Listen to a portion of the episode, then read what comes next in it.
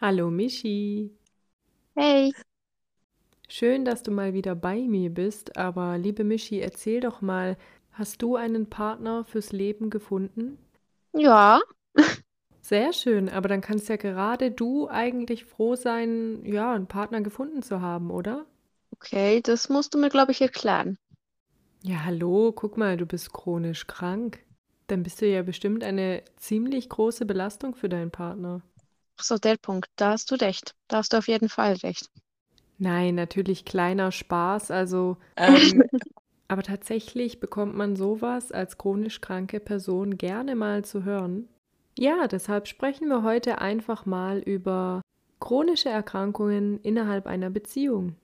Und liebe Michi, du hast bestimmt auch schon diesen Satz ähm, zu hören bekommen, dass du froh sein kannst, deinen Partner zu haben. Und man denkt sich selber manchmal, wenn man gerade einen richtigen heftigen Mig Migränanfall hatte, dass man eine Belastung für einen Partner ist. Ja, Oh nein, ja, das äh, denke ich mir. kennen ganz viele von uns chronisch Kranken. Aber woher kommt das eigentlich? Das ist die Frage. Wie ist das denn bei dir, liebe Michi? Denkst du, du bist eine Last für deinen Partner? Wenn ja, weshalb? Ich glaube, es kommt am meisten in solchen Situationen vor, wo ich wirklich sehr starke Schmerzen habe, wie nach einem Migränanfall oder bei einem Migränanfall. Oder ja, doch, das, ich würde schon sagen, das sind so die einzigen Punkte, wo ich die letzten zwei Monate wirklich diesen Gedanken hatte, weil ich mir dann auch Sorgen gemacht habe, was es halt für Gefühle bei einem Partner auslöst, wenn der miterleben muss, wie die eigene Ja. Freundin dann so Schmerzen hat und leidet. Ja, stimmt. Ähm, ich glaube, diesen Gedanken, den haben sehr viele Menschen. Aber jetzt mal von Anfang an. Wir haben ja letztes Mal in unserer letzten äh, gemeinsamen Folge schon ein bisschen über Dating mit chronischer Erkrankung und oder Behinderung gesprochen. Und ich weiß noch ganz genau, dass wir beide nicht so coole Erfahrungen äh, gemacht haben. Aber jetzt in deinem Fall hast du eine positive Erfahrung gemacht. Auf jeden Fall. Ähm, mein Freund meinte auch, ich darf das äh, gerne auch erwähnen, was er immer dazu sagt. Er hat mich so kennengelernt, dass ich halt Erkrankungen habe. Und für ihn macht das überhaupt nicht, dass ich irgendwie weniger liebenswert bin oder weniger wertvoll bin, sondern für ihn ist es einfach ganz normal, dass das einfach zu mir gehört. So wie andere Menschen andere Sachen haben, die zu ihnen gehören. Korrekt, das stimmt. Da hat dein Freund recht. Darf ich eigentlich fragen, wie ihr euch kennengelernt habt?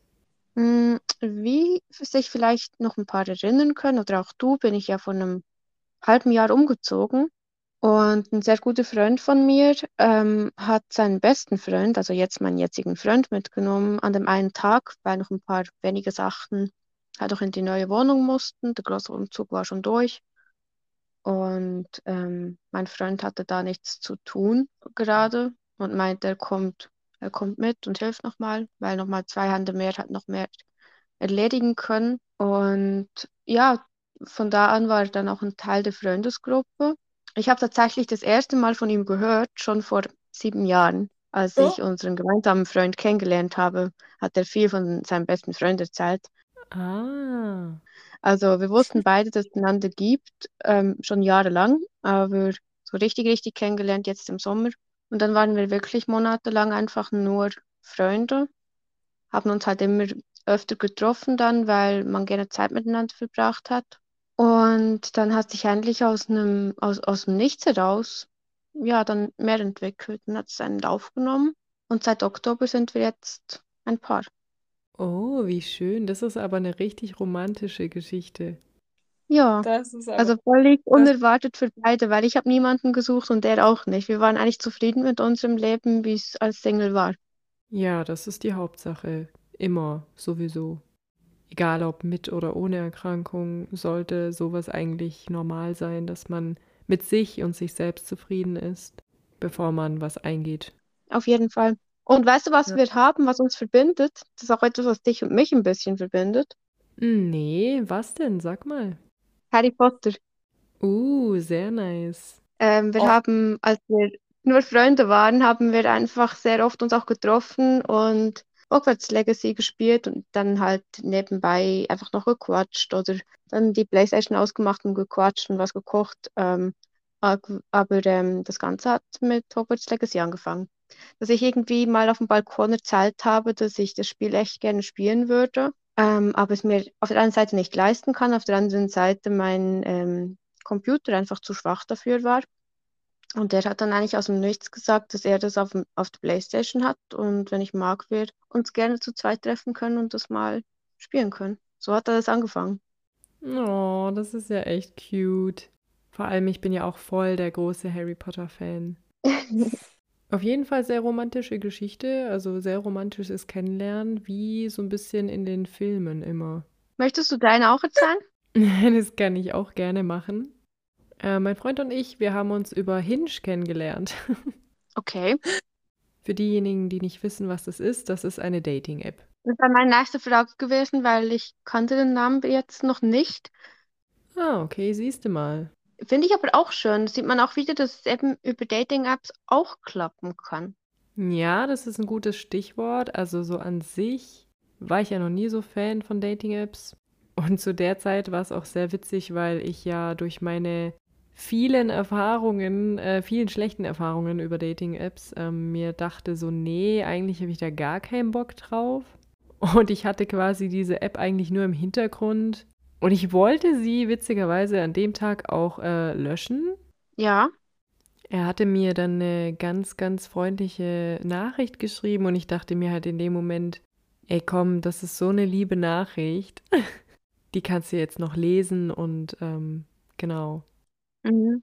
Dann habe ich mir sein Profil angeguckt und ich äh, fand ihn halt sehr attraktiv, sehr hübsch und sehr sympathisch. Finde, nicht fand, in diesem Fall. ich habe halt auch gemerkt, dass wir gar nicht so weit auseinander wohnen und ähm, wir haben uns dann eigentlich auch recht schnell getroffen. Normalerweise bin ich da immer ein bisschen vorsichtig, also vom ersten Treffen möchte ich eigentlich eher noch so ein bisschen schreiben und die Person erstmal so ein bisschen kennenlernen. Kann ich verstehen, kann ich verstehen. Ja. Dann haben wir uns im Juli eben getroffen, das erste Mal. Und unser erstes Date war sehr, sehr schön. Er ist ein richtiger Gentleman. Er ist auch super empathisch. Er ist super aufmerksam und ähm, auch in Bezug auf meine Erkrankungen hat er beim ersten Date einfach das so, ja, ich sag jetzt mal gar nicht so beachtet, weil die meisten Leute, die mich jetzt, sag ich mal, auch neu kennenlernen, fragen mich dann direkt aus, so, ne, was hast du da jetzt genau und was bedeutet das und so weiter, was ja auch vollkommen okay ist. Wir hatten das aber tatsächlich auch schon ähm, im Chat in unseren Konversationen so geklärt. Also er wusste, dass ich äh, MECFS habe und es war auch gar nicht schlimm für ihn. Wieso auch, ne? Ich meine, er datet ja nicht meine Krankheit, sondern mich. Aber es hat sich einfach so normal angefühlt. So einfach ähm, im Hier und Jetzt sein und so dieses Oberflächliche einfach mal ablegen. Und ja, so ein Picknick-Date an einem Sommerabend ist eigentlich perfekt fürs erste Date, würde ich sagen. Auf jeden Fall, auf jeden Fall. Jetzt gerade auch, auch, wo du gesagt hast, dass er sehr aufmerksam ist, ähm, das ist auch etwas, was ich an meinem Freund echt liebe, diese zuvorkommende und aufmerksame Art. Das ist so, weiß ich nicht, etwas ganz Besonderes. Ja, sowas ist echt wunderschön. Ja. Ich muss aber auch sagen, trotz dass ich immer sehr selbstbewusst drüber komme, mache ich mir natürlich trotzdem oft Gedanken. Was könnte die andere Person denken? Also ich ertappe mich da auch oft selbst, äh, wie ableistisch ich mir selbst eigentlich gegenüber auch manchmal bin. Aber wahrscheinlich halt wegen unserer Gesellschaft. Da habe ich auch eine kleine Geschichte dazu, die auch mit meinem, mit meinem Freund zusammenhängt und mit unserem gemeinsamen Freund. Und ähm, dessen Freundin ist auch eine Freundin von uns natürlich. Und wir waren auch, wir wollten zu viert ins Einkaufszentrum gehen. Das war das erste Mal in ein Einkaufszentrum, seit ich MECFS habe. Ähm, war in dem Moment schon eine riesige Überforderung, weil ich einfach, seit ich krank bin, nie wieder in einem Einkaufszentrum war mit all den Reizen. Und wir haben dann den Rollstuhl von unserer gemeinsamen Freundin, ihre Mom, hat einen Schlaganfall gehabt, hat einen Rollstuhl zu Hause für längere Ausflüge. Ansonsten geht sie am Gehstock und ja, oder, oder teilweise auch ohne Gehstock, aber eher die Kombination. Und ähm, durften wir halt den Rollstuhl mitnehmen, einfach für mich, weil eigentlich schon klar war, dass ein Einkaufscenterbesuch an sich zu anstrengend ist mit dem ganzen Laufen und den Reizen. Und haben wir alles eingeladen, mein Freund war voll in Ordnung damit, unsere gemeinsamen Freunde ja auch, weil sie einfach mit Erkrankungen auch die ganze Zeit in Berührung sind durch die Mutter von unserer gemeinsamen Freundin. Und ich habe dann im Auto, mussten wir nochmal auf dem Parkplatz anhalten, weil ich eine Panikattacke gekriegt habe, weil ähm, ja, das für mich eine totale Überforderung war. Erstens dieses, alle im Einkaufscenter sehen dann eine junge Frau in einem Rollstuhl und ich hatte so unglaubliche Angst davor, was die denken und ob irgendwelche Sprüche kommen, irgendwelche bösen Blicke und so. Und auf der anderen Seite einfach auch diese Überforderung, weil ich eben sehr lange nicht mehr im Einkaufscenter war. Und da fand ich auch total krass und schön, wie alle darauf reagiert haben. Also auf der einen Seite halt, wie mein jetziger Freund reagiert hat. Für ihn war das völlig normal und okay. Der hat mich dann auch im Einkaufscenter schon, als wir noch Freunde waren, rumgefahren. Dann haben die anderen wieder ein bisschen übernommen. Und auf der anderen Seite haben wir in der Zeit, die wir dort waren, wirklich nur eine leicht negative Reaktion von der alten Dame gehabt. Aber ansonsten waren eigentlich alle echt freundlich und das war für mich damals auch eine schöne Erfahrung. Aber ich kenne dort deine Gedanken total. Dieses Denken, was uns aber irgendwie einfach von der Gesellschaft schon so, weiß ich nicht, eingetrichtert ist. Mhm, ja, voll, verstehe ich. Und dann noch mit einer Panikattacke, das stelle ich mir dann ganz unangenehm vor. Das tut mir leid für dich. Also ich bin dann auch auf dem Heimweg vom Einkaufscenter nach Hause bin ich sofort eingeschlafen im Auto, weil ich ich war durch die Panikattacke und dann noch das Erlebnis und dass es ein positives Erlebnis war. Also dann hat sich nochmal die ganz andere Angst gelöst und dann aber auch die Anstrengung von den ganzen Reizen. Ich bin, glaube ich, nach den ersten zehn Minuten hinten auf der Rückbank wie ein kleines Kind eingeschlafen und war dann auf jeden Fall auch zwei, drei Tage richtig kaputt davon. Aber es hat sich einfach trotzdem gelohnt, weil ich so glücklich war, auch diesen Mutausbruch in dem Sinn gehabt zu haben und dass ich gesagt habe, ich möchte trotzdem aus meiner ähm, Komfortzone rausgehen. Aber es war schon anstrengend. Ich glaube, das kennt jeder, der am ECFS auch hat, dass solche Erlebnisse halt dann trotzdem sehr viel Energie kosten. Ja, stimmt. Und dann kommen halt noch die zusätzlichen Dinge wie Blicke anderer Menschen, weil sie eine junge Person sehen, die in einem Rollstuhl sitzt, weil man dann auch immer denkt, oh, die Arme, ne? Eben die Gesellschaft sieht halt auch gerade äh, Menschen mit chronischer Erkrankung als eine Art Last in einer Beziehung. Und äh, der Partner oder die Partnerin, wo dann gesund ist, die tut einem dann immer leid, ne? Habe ich ja schon mal erzählt ähm, in einer Folge, dass mir das auch schon gesagt wurde, was ich sehr dreist fand. Deswegen finde ich schön, dass wir heute so ein bisschen drüber sprechen, so chronische Erkrankungen innerhalb einer Beziehung. Und ich möchte einfach auch mal so ein bisschen zeigen, was für Benefits äh, eigentlich auch innerhalb einer ja, Partnerschaft, also Beziehung mit einer chronisch kranken Person äh, mit sich bringt. Bestes Beispiel, du bist mit einer Person zusammen, die POTS hat. Da kannst du dir sicher sein, dass äh, du immer genügend Trinken dabei haben wirst und äh, salzige Snacks. Und äh, falls es dir als gesunde Person mal schwindlig werden sollte oder du irgendwo lange warten musst, kannst du dich bei deinem Partner oder deiner Partnerin in den Rollstuhl setzen. Du hast also immer eine Sitzmöglichkeit. Und generell ähm, würde ich jetzt mal so behaupten, kennen sich chronisch Kranke auch sehr gut mit dem Körper aus. Und ich glaube, so gerade Ersthelfer oder Ersthelferinnen, ich glaube, wir sind so äh, die beste Anlaufstelle falls es dem gesunden Partner auch mal nicht gut gehen sollte, weil wir kennen uns ja schon voll aus. Stimmt, stimmt, das ist ein guter Punkt. Oder was ich jetzt auch finde bei uns, ist so ein Vorteil, ich habe ja den, den GDB endlich bewilligt gekriegt. Ich habe jetzt ein GDB von 80, also ein Grad der Behinderung. Ja, stimmt, das kommt dann noch dazu, wenn man dann noch den GDB hat, also den Schwerbehindertenausweis und auf dem Schwerbehindertenausweis auch äh, Merkzeichen B für Begleitperson und G. Und durch die Begleitperson können wir halt als Paar auch Sachen unternehmen, wo es halt irgendwo dann doch günstiger ist, als wenn wir die vollen Preise zahlen müssten. Klar bin ich bei gewissen Sachen auch darauf angewiesen, dass wirklich jemand dabei ist, weil ich mich das selber gar nicht getrauen würde mehr. Ähm, also es ist schon auch notwendig, aber finanziell auch ein Vorteil, für uns als Paar. Bin ich ehrlich. Ja, definitiv. Auch Und im ich bin. Sorry to interrupt you. Ähm, was wolltest du sagen?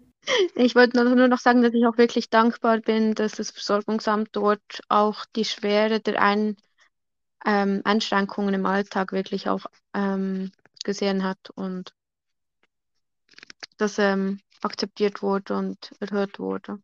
Fand ich wirklich, wirklich schön. Es hat mich berührt.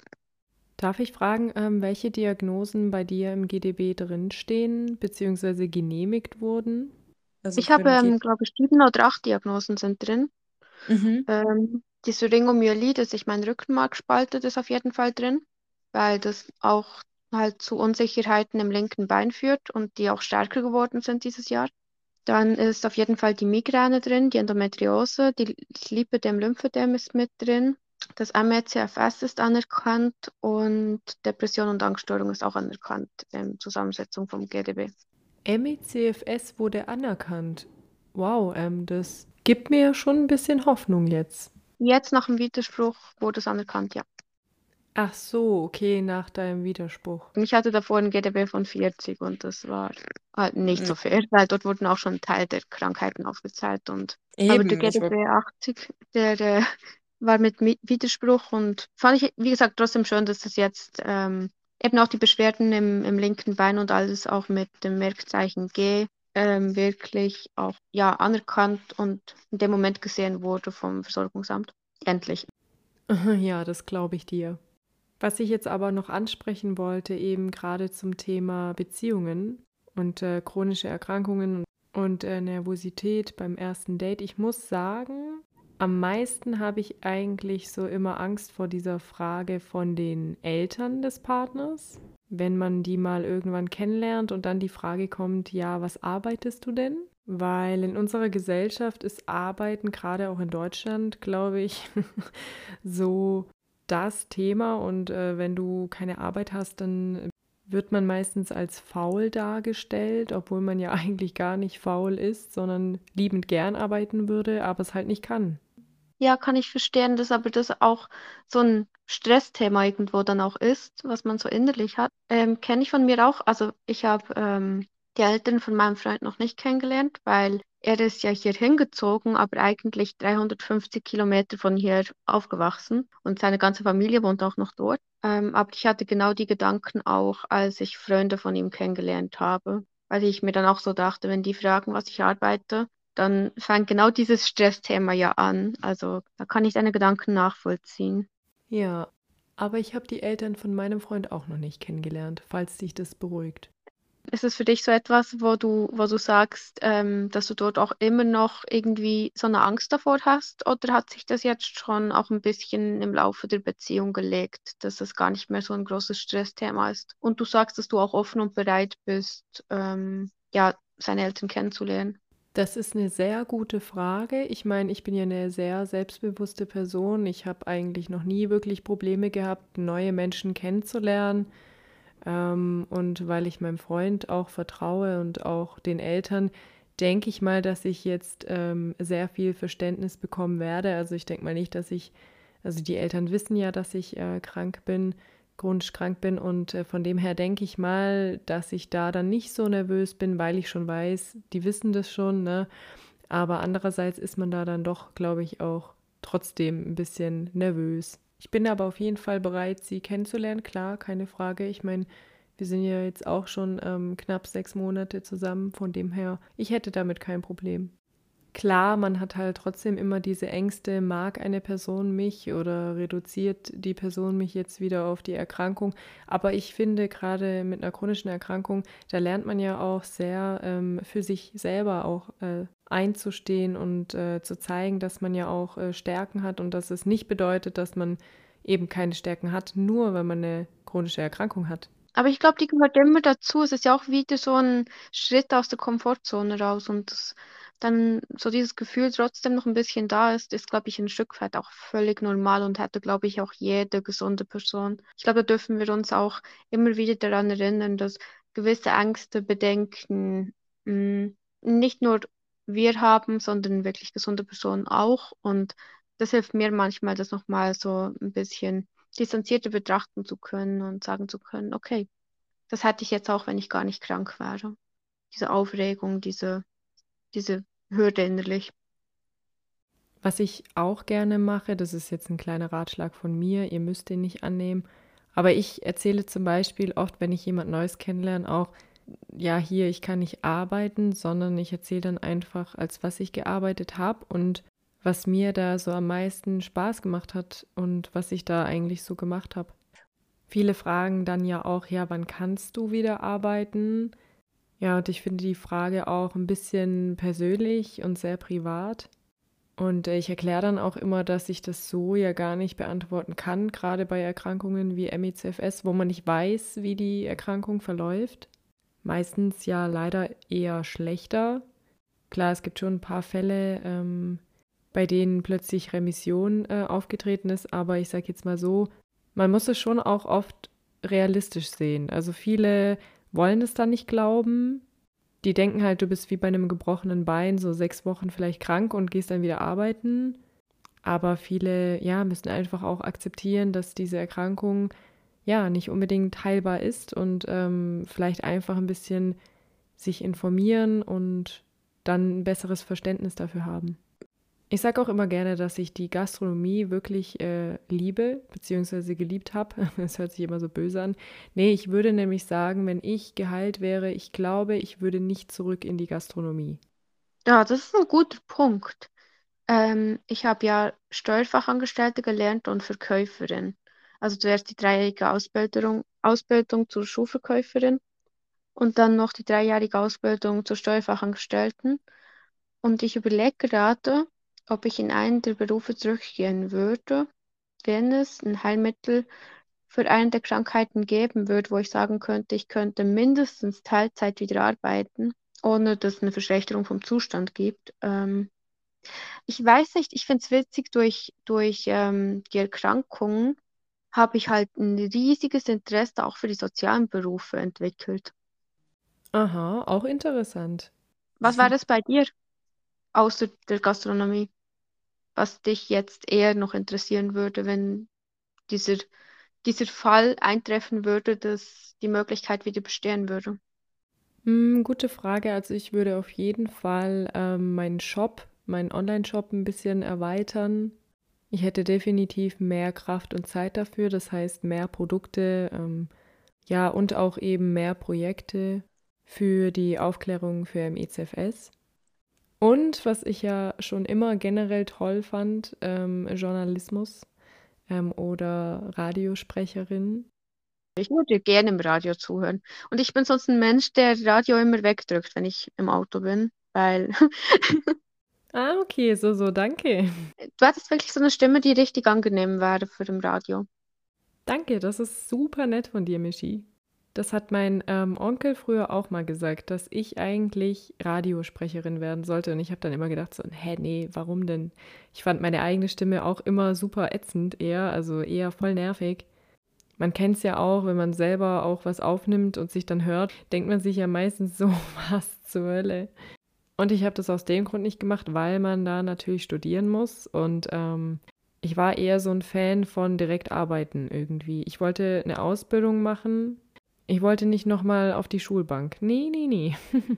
Leider.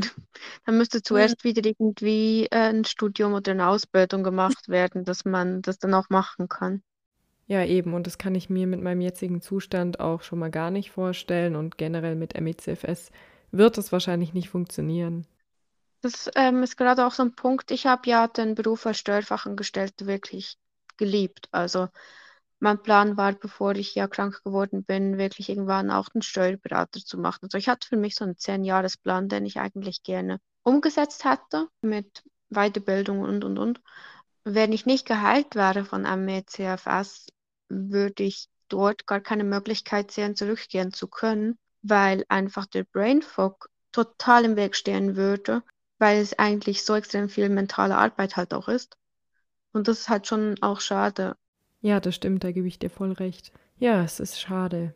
Ich wollte mit dir aber auch noch über ein anderes großes Thema sprechen. Und zwar haben die meisten, die ja chronisch krank sind, auch nicht unbedingt äh, so immer viel Geld aufgrund Arztrechnungen und Co. Wie stehst du dazu mit deinem Partner? Würdest du sagen, dass eure Kommunikation da sehr gut ist, dass ihr euch da irgendwie geeinigt habt? Sprichst du so finanzielle Notlagen zum Beispiel auch an? Hm, dort bin ich wirklich unglaublich dankbar, wie wir das ganze Thema Finanzen in unserer Beziehung handhaben. Also wir haben von Anfang an schon, eigentlich schon als wir Freunde waren, ähm, über solche Themen auch immer sehr offen und ehrlich geredet und haben dort einfach auch ähm, Regelungen, wo es wirklich so ist, dass wir auch teilweise machen, dass es wirklich 50-50 ist, weil mir das auch wichtig ist. Es gibt aber immer wieder Momente, wo mein Freund einfach auch gerne ähm, was zahlen möchte und weil ich dann merke, dass er das auch wirklich gerne tun möchte, ich mich dann auch einladen lasse und dort auch kein schlechtes Gewissen habe, weil ich einfach merke, dass es dann auch so, ja, so ein innerer Antrieb von ihm ist, was ich auch teilweise wirklich süß finde. Und ich finde, da haben wir wirklich eine gute Regelung gefunden. Und ich glaube auch, dass wir dort in Zukunft nicht Probleme kriegen werden, ähm, weil wir einfach auch eine sehr offene Kommunikation haben. Oder wenn mal Sorgen hochkommen, auch sehr schnell und offen darüber reden können. Das ist sehr gut. Also sowieso Kommunikation ist einfach das A und O in einer Beziehung. Egal ob chronisch krank oder nicht. Und äh, mit Geld kann man bekanntlich ja auch keine Liebe kaufen. Deswegen finde ich es auch eigentlich eher am wichtigsten, dass man seine Stärken zeigt, dass man einander vertraut, äh, kommunizieren kann. Genau, ich würde auch sagen, dass ich persönlich auf jeden Fall, seit ich krank geworden bin, auch nochmal ein großes Stück empathischer geworden bin und ähm, ja wirklich auch anders gelernt habe zu kommunizieren als damals, als ich noch gesund war. Und ich würde es auf jeden Fall als Stärken meinerseits ansehen. Also ja, ich, ich stimme dir da auf jeden Fall zu. Ja, und egal, ob man jetzt auch seine Stärken oder Schwächen zeigt, man darf sie zeigen, das ist legitim, das ist eine Beziehung, da vertraut man dem anderen gegenüber. Und ich denke, man darf auch mal öfter seine Schwächen zeigen und gerade mit einer Erkrankung, wenn man einen schlechten Tag hat, dann darf man sich dem Gegenüber ja auch anvertrauen und dann darf man das ruhig auch mal sagen, hier, mir geht's nicht gut und ja, wie wir schon meinten, Kommunikation ist einfach alles. Vielleicht hilft mir persönlich dort wirklich gerade auch, dass ich ja momentan auch immer noch wöchentlich ähm, zu meiner Psychologin in Therapie gehe. Und das hat auch wirklich etwas ist, was sie mir immer wieder eintrichtert, wenn sie merkt, dass ich wieder naja, vielleicht auch wieder negativere Gedanken habe, weil es ja schon oft auch so ist, wenn man körperliche Erkrankungen hat ähm, oder auch wenn man keine körperlichen Erkrankungen hat. Ähm, psychische Erkrankungen dürfen ja auch ihren Platz haben und haben den ja auch dadurch, dass es sie gibt. Und ähm, dass viele, die körperliche Erkrankungen haben, dann auch psychische Erkrankungen entwickeln so war es zumindest auch bei mir. Ähm, das darf auch seinen Platz haben und meine Therapeutin merkt dort halt auch sehr schnell manchmal, dass dann vielleicht auch wieder negativere Gedankenmuster eben anfangen, wenn es mir lange Zeit nicht gut ging, viel Schmerzen waren und das auf jeden Fall auch einen Einfluss auf die Psyche hat und sie ist dort wirklich jemand, die mich immer und immer wieder daran erinnert, dass ich mich selber an meine Stärken erinnern soll, an all das, was ich gut kann, an all das, was ich die letzten Jahre schon geschafft habe, weil es ja auch unglaublich wichtig für den Selbstwert ist, dass man den aufbaut. Und wenn man dort irgendwie auch aktiv am Selbstwert arbeitet, am Selbstvertrauen arbeitet, an Selbstsabotagegedanken arbeitet, das einfach auf einen positiven Einfluss dann auf die Psyche und auf den Körper hat. Vielleicht ist es deswegen auch so ein Punkt, dass ich dort auch versuche, wie jetzt vorhin gerade, auch für mich selber nochmal stärken, immer mal wieder hervorzuholen. Ja, du sagst es also, sich selber einfach auch nicht immer so runter machen, weil ich glaube, die größten KritikerInnen sind wir letztendlich selbst. Und ich finde auch, wir schämen uns manchmal für Dinge, für die wir uns eigentlich gar nicht schämen sollten. Ich finde es auch sehr gut, dass die Therapie bei dir sehr viel bringt. Das finde ich immer sehr schön zu hören. Auch einfach unterstützend finde ich ja Psychotherapie immer sehr sinnvoll bei chronischen Erkrankungen. Ob es jetzt Einzel- oder Gruppentherapie ist, ist ja jedem selbst überlassen, aber ich finde es wirklich echt gut und sinnvoll. Ich danke dir auch, liebe Michi, für den kleinen Einblick und für deine Erfahrungen. Ja, also ich bin dort auch wirklich dankbar, dass ich selber so weit gekommen bin, dass ich das auch annehmen kann, diese professionelle Unterstützung. Und auf der anderen Seite meine Psychologin, die habe ich kennengelernt, als ich in der stationären Schmerztherapie war. Die hat mit meinem ehemaligen Schmerzarzt zusammengearbeitet. Und dadurch, ähm, dass sie aber auch noch eine medizinische Ausbildung sonst hat, hat sie unglaublich viel Ahnung von Krankheiten und dem Zusammenspiel von psychischen Krankheiten und physischen Krankheiten. Und ich fühle mich wirklich auch bei ihr als Psychologin ähm, gesehen und wertgeschätzt. Und ja, bin wirklich dankbar, dass ich dort auch so einen Therapieplatz haben darf. Würde ich auch jedem anderen Menschen mit einer psychischen Erkrankung wünschen an gute Psychologen gerät ähm, und nicht allzu lange Wartezeiten hat. Ja, das stimmt. Das wünsche ich auch jedem Einzelnen. Ist auch, glaube ich, etwas, wo, wo sich vieles noch verbessern darf für Betroffene. Ja, definitiv, auf jeden Fall. Was denkst du denn, wie kann man in unserer Gesellschaft zum Beispiel negative Klischees und Vorurteile in Bezug auf chronische Erkrankungen innerhalb einer Beziehung ähm, beiseite schaffen? Ähm, ich glaube, dass tatsächlich dort die Lösung Kommunikation ist. Also ich würde sagen, ich nehme das in meinem Umfeld wahr, dass sich Menschen, die, die vielleicht früher noch anders eingestellt waren als jetzt, ihre Einstellung dadurch verändert haben, dass ich immer versucht habe, sehr offen über alles zu kommunizieren, was mit meinen Krankheiten zu tun hat. Und auch ähm, mit meinem Partner versucht habe, offen zu kommunizieren, um dort bei, wirklich beide Bedürfnisse von dem jeweils, jeweiligen Partner auch zu zu sehen und wertzuschätzen. Und wenn man das aber auch als Paar dann mit offener Kommunikation, glaube ich, auch nach außen trägt, können, glaube ich, viele dort vieles mitnehmen, weil sie dann damit in Berührung kommen. Weil diese Unwissenheit oder diese negativen Klischees in meinen Augen einfach immer noch da sind, weil viel zu wenig geredet wird. Weil das immer noch Tabuthemen sind, wo man nicht genügend im Außen offen umgeht. Also kann jetzt auch sein, dass andere anders eingestellt sind und denken, dass es andere Ansätze hat, wieso es immer noch negative ähm, Klischees sind. Ich weiß nicht, wie du dort eingestellt bist, aber ich glaube, dass wirklich Kommunikation und Offenheit dort Schlüssel wäre. Ja, Kommunikation und ich glaube auch viele schreckt es erstmal ein bisschen ab. Wenn man jetzt zum Beispiel sagt, hier, ich habe ähm, Diagnose XY und die Person, die googelt es dann vielleicht und bei der Erkrankung steht dann halt oberflächlich auf Google, ja hier, ähm, keine Lebensqualität, wird wahrscheinlich ähm, immer nur Hilfe benötigen im Alltag und landet im Rollstuhl und auch dieses Klischee, dass gerade eben der Rollstuhl was ganz Böses ist, statt dass man das halt einfach mal als Hilfsmittel ansieht. Ich glaube, da fangen die Probleme halt schon an, dass man sich selber ein falsches Bild von einer Erkrankung macht. Und was ich auch dazu sagen muss, viele Menschen sind heutzutage auch einfach nur extrem egoistisch, weil ich finde, viele Erkrankungen, das kann einfach jeden treffen, gerade wie bei MICFS. Und viele machen sich da gar nicht Gedanken, hey, das könnte mir genauso passieren, wenn ich jetzt morgen aufstehe, mich irgendwo anstecke mit irgendeinem Virus. Oder es kann genauso gut passieren, dass ich von einem Auto überfahren werde. Aber all solche Sachen, darüber machen sich die meisten halt nicht Gedanken.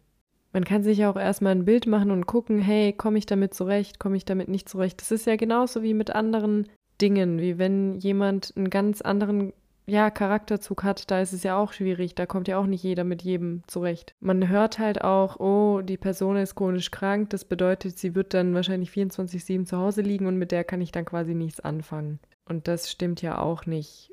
Klar, man muss es schon auch realistisch sehen, weil es gibt dann wahrscheinlich nochmal das Gegenteil, dass Menschen einem nicht wirklich glauben, dass man chronisch krank ist. Oder viele denken ja dann einfach, ja gut, das ist halt jetzt ein paar Wochen oder Monate und dann ist die Person wieder geheilt. Das darf man ja auch nicht unbedingt erwarten. Das Beste ist einfach immer auf die Person zugehen und einfach fragen, hey, wie sieht dein Alltag aus? Ähm, was machst du? Was kannst du nicht machen? Was kannst du machen? Fände ich einfach ganz schön. Das mag ich wirklich auch sehr an meinem Freund, dass er ähm, bei solchen Sachen wirklich auch sehr realistisch denkt, also wirklich die Realität anschaut. Er geht nicht davon aus, was im schlimmsten Fall eintreffen kann bei meinen Erkrankungen, sondern er geht dort Stück für Stück, sagt, wir sind jetzt an dem Punkt. Wir können nicht jetzt wissen, was in fünf Jahren ist. Und wenn es in fünf Jahren so ist, dass du im Rollstuhl bist, dann haben wir da sicher auch eine Lösung. Aber er lässt diese, diese Wahrscheinlichkeiten gar nicht die Realität, die jetzt ist, die Gegenwart, ähm, so verdecken. Ich glaube, das ist nämlich auch so ein Punkt, dass man, dass man manch, manche dann total in Angst geraten, was alles passieren kann, anstatt anstatt ähm, zu überlegen, was, was denn gerade für Symptome da sind, an welchem Punkt man mit der Krankheit ist, dass es eben nicht nur 100% schwere Verläufe gibt, sondern zum Beispiel beim am ECFS sind es ja, glaube ich, 25% schwere Verläufe. Es gibt immer noch 75%, die dann nicht ein schwerer Verlauf sind. Ja, das stimmt auch. Um, ähm, also ich glaube, es sind 25% Wenn ich jetzt die falschen Zahlen gesagt habe, dann tut es mir leid. Nee, ich meinte auch, es seien 25% gewesen ich glaube, es ist halt dort auch, auch wichtig, dass man selbst als Partner oder als, als Freund oder als Familie wirklich das eigene Denken begrenzt auf, auf die Gegenwart. Ja, da hast du recht. Und eigentlich am besten auch nicht an morgen denken, denn wie die Zukunft ist oder was auf uns zukommt, das wissen wir ja alle nicht. Ich danke dir auf jeden Fall, Michi, dass du heute dabei warst, mal wieder. Es hat mich sehr gefreut und ja, ich wünsche dir und deinem Partner alles Gute und ich hoffe, ihr habt eine sehr schöne Zeit und kommt gut ins neue Jahr. Tun wir danke dir auch und an alle, die die, die Folge hören, auf jeden Fall einen guten und schönen Rutsch ins neue Jahr. Danke dir. Bis dann. Ciao. Tschüss.